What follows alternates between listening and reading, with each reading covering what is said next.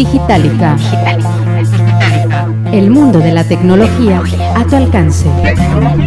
A tu alcance. Con David Martz. Tecnología.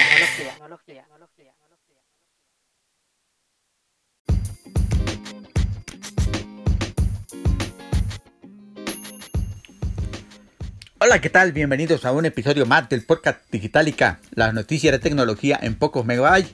Soy David Mart y procedo a proporcionarle la información que se ha generado en las últimas horas en el mundo de la tecnología. La plataforma de videos más popular del Internet, el YouTube, cuenta con una versión para niños, el YouTube Kids, y la mayoría de los padres se sienten bastante seguros al dejar que sus hijos usen esta plataforma. Sin embargo, hace algunos días algunas mamás demostraron que YouTube Kids cuenta con videos perturbadores, lo cual es una amenaza para los niños. Una madre de Florida dijo que encontró clips en YouTube y en YouTube Kids que dan instrucciones a los niños sobre cómo suicidarse. La mamá mencionó que la primera vez que vio un video de ese tipo fue en julio del año pasado, cuando otra mamá le avisó cuando ella y su hijo estaban viendo videos de dibujos animados en YouTube Kids. Empalmado en medio de uno de los videos se veían imágenes de un hombre con gafas de sol que les decía a los niños cómo cortarse las muñecas. Algunos padres de familia e incluso pediatras reportaron el video a la plataforma, que finalmente y después de una semana bajó el video de YouTube Kids. Desafortunadamente, el usuario volvió a subir el video. Algunos pediatras de los Estados Unidos han reportado que han atendido niños con autolesiones e intentos de suicidios, por lo que no descartan que tanto YouTube como las redes sociales tengan que ver en estas desagradables situaciones. Pero eso no es todo padres de familia han encontrado videos que glorifican no solo el suicidio, sino también la explotación y el abuso sexual, el tráfico de personas, la violencia con armas de fuego y la violencia doméstica. Un video inspirado en el, popular videojuego Minecraft muestra un tiroteo en la escuela. Pediatras y padres de familia quieren que YouTube haga un mejor trabajo de proyección de videos destinado a YouTube Kids y esperan una rápida respuesta a las denuncias o reportes de videos y no en una semana como ha venido ocurriendo. Hay que estar más al pendiente padres de familia de lo que sus hijos ven en YouTube. Ya vimos que no por el hecho de que YouTube Kids sea una plataforma infantil, está exenta de videos perturbadores.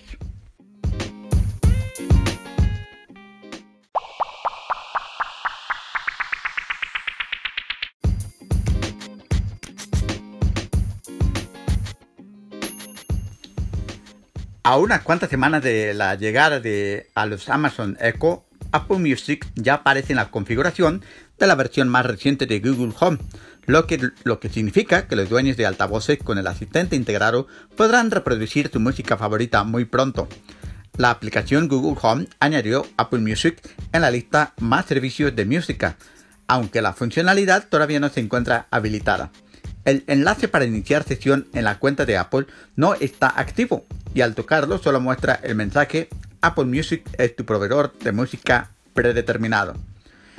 El servicio de música de Cupertino se ofrecerá como alternativa a lo ofrecido por Google como YouTube Music, Google Play y Spotify.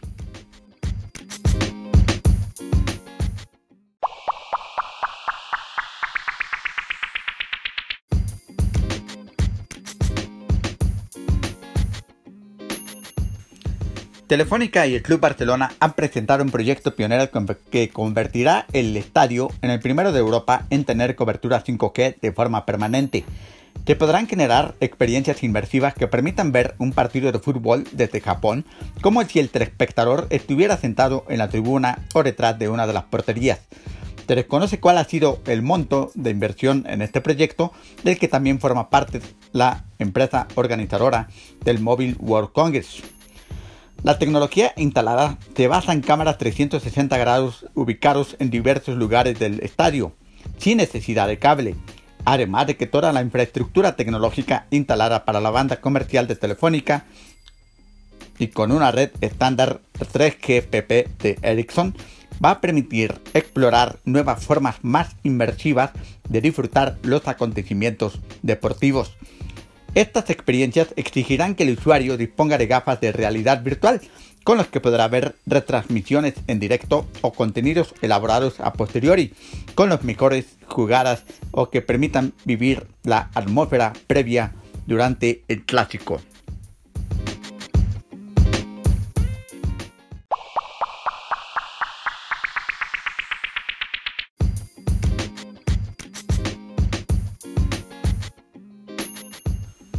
Dos equipos de robótica van a representar a México en el torneo First Lego League World Championship a realizarse en Houston, Estados Unidos, del 17 al 20 de abril del presente año.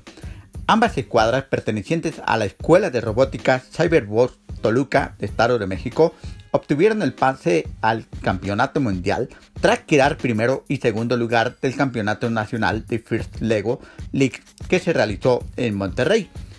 El equipo CBRS Space Explorer fue el campeón del certamen nacional, mientras que los Cyberbot Space obtuvieron el subcampeonato.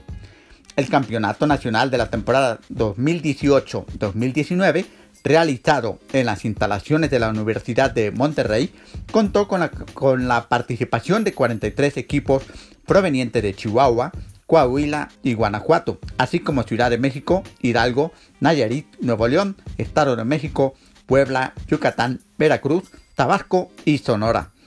El, director de Robotic, Roberto Saint Martín, informó en un comunicado que en la actual temporada 2018-2019 están trabajando con más de 5.500 niñas, niños y jóvenes de todo el país. Además del primer, del primer y segundo lugar, otros 10 equipos participarán en los torneos amistosos de First Lego League a realizarse en Turquía, Uruguay, Australia, Estados Unidos y Líbano.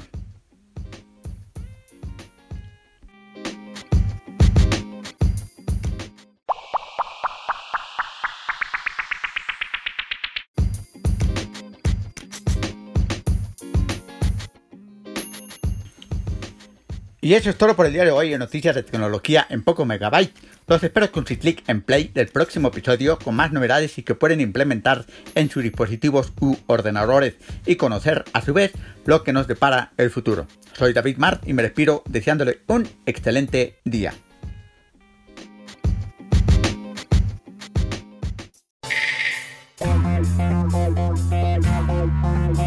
Te invitamos a compartir este episodio en tu cuenta de Facebook y Twitter.